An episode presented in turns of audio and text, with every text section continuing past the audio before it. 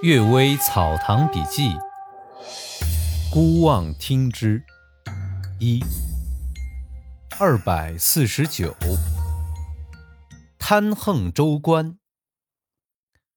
有个州官，因为贪污横暴被朝廷处死。事后啊，这个州的老百姓互相传说他在阴间如何如何遭受各种惩罚，说法多的无法一一记下来。我认为啊，这是老百姓太恨这州官，因为怨恨没有平息，所以才造出这些谣言。而我已去世的兄长秦虎说，天帝原本是无心的，完全根据老百姓们的反应来做决定。现在老百姓都这样说，那那个州官在阴间的遭遇就很危险了呀。第二个故事，烧灰除积食。乡下老婆婆遇到患积食的人，看他吃过什么，就用什么烧成灰，保存他的本性，让病人调水吃下去。我开始总斥责这种办法是胡闹，但它却往往有效。我仔细思考其中的原因，原来这些啊，都是因为吃了油腻而积食的。油腻凝结最快。然后其他食物稍吃的多一些，遇到已凝结的油腻就会积起来。凡是药物吃到人的胃里之后，它们总是喜欢与同类的东西凑在一块儿，所以某种东西的灰就能达到这种东西凝结住的部位，而油腻遇灰就会解散，所以灰到某处，那里凝滞的东西自然会下去。这就好像用草木灰洗衣物上的污垢一样，如果是脾弱引起的凝滞，胃病引起的凝滞，郁气引起的凝滞，淤血痰结引起的凝滞，就不是烧灰所能消除的了。女子变狼。乌鲁木齐有个军官王福说呀，从前在西宁与同队的几个人进山打猎。远远望见山腰之上有一个边疆少数民族妇女独自行走，有四只狼跟在后面。士兵们以为这狼想吃那女子，而女子还没察觉，于是一起叫喊。但那女子像没听见似的。一个士兵猛力一箭向狼射去，却误中那女子，女子倒地滚下山坡。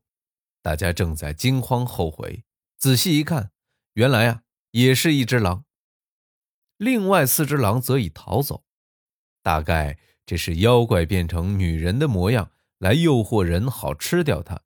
没想到啊，自己被射死了，或者这妖怪作恶太多，已到末日，所以上天使他落得这个下场吧。孤望听之，二神不能绝，天下的事儿啊。无非是情理两方面而已，然而情与理有时候也会互相冲突。乡下有个婆婆虐待童养媳，惨无人道。童养媳逃回娘家，母亲可怜女儿，把她藏到别的地方，谎称没见她回来。于是啊，两家打起了官司。婆婆因为朱老和童养媳娘家相邻而居，应当看见童养媳回去，于是请她作证。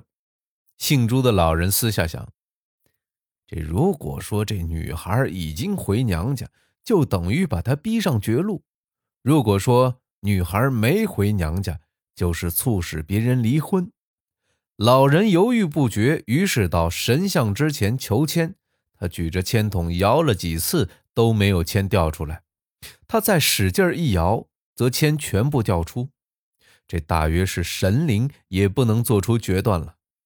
新同府先生听到了这件事儿，说呀：“这神太糊涂了，一个十岁的幼女，天天用烧红的火钳来烫他，早就没有什么恩情关系可言了。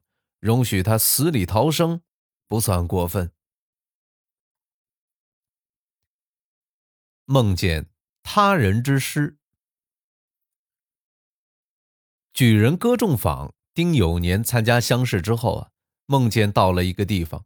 见屏风之上书写着几首绝句，醒过来后他还记得其中两句是：“知是蓬莱第一仙，因何清浅几多年？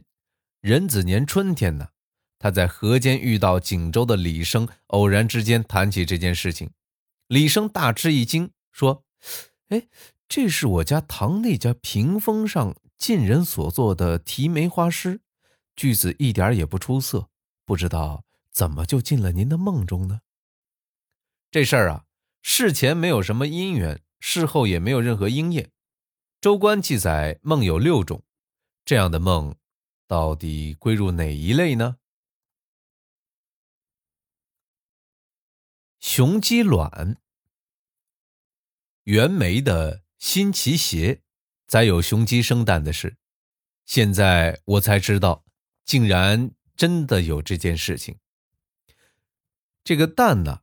有手指头大，形状像福建的落花生，不可能是正圆形，外表有斑点，对着太阳照，里面颜色深红，好像琥珀。用它点进眼里治白内障，十分有效。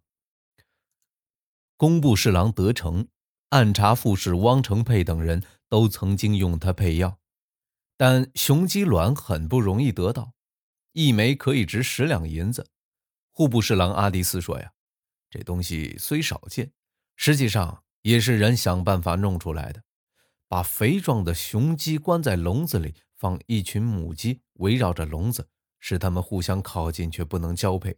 久而久之啊，雄鸡的精气凝结玉鸡，自然能变成蛋，这是情理之中的事儿。不过呀，鸡属巽，巽呢是八卦之一，巽为风，所以吃鸡。容易引发毒疮。雄鸡的蛋是因强盛的阳气不能泄露而郁积而成，自然蕴含热毒，不知为什么反而能够明目。而且关于雄鸡蛋啊，《本草纲目》没有记载，医学经典没有提到过，人们是怎么知道它能明目的呢？这些啊都已经弄不清楚了。汪副使还说啊，有人用蛇蛋。假冒雄鸡蛋出售骗人，但蛇蛋对着太阳照，里面不红，根据这一点就可以判断出是假的雄鸡蛋，这一点也不可以不知道呀。感谢各位收听今天的《阅微草堂笔记》，谢谢大家，晚安。